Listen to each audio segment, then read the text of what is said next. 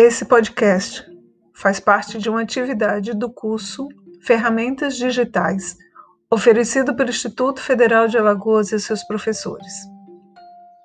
O retorno às aulas de forma remota será repleto de desafios.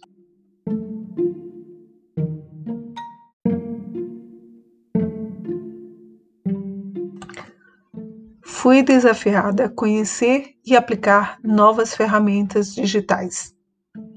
Pelo meu perfil profissional, o Pedal talvez seja o de melhor adaptação. Para os demais, teria que fazer um esforço muito maior.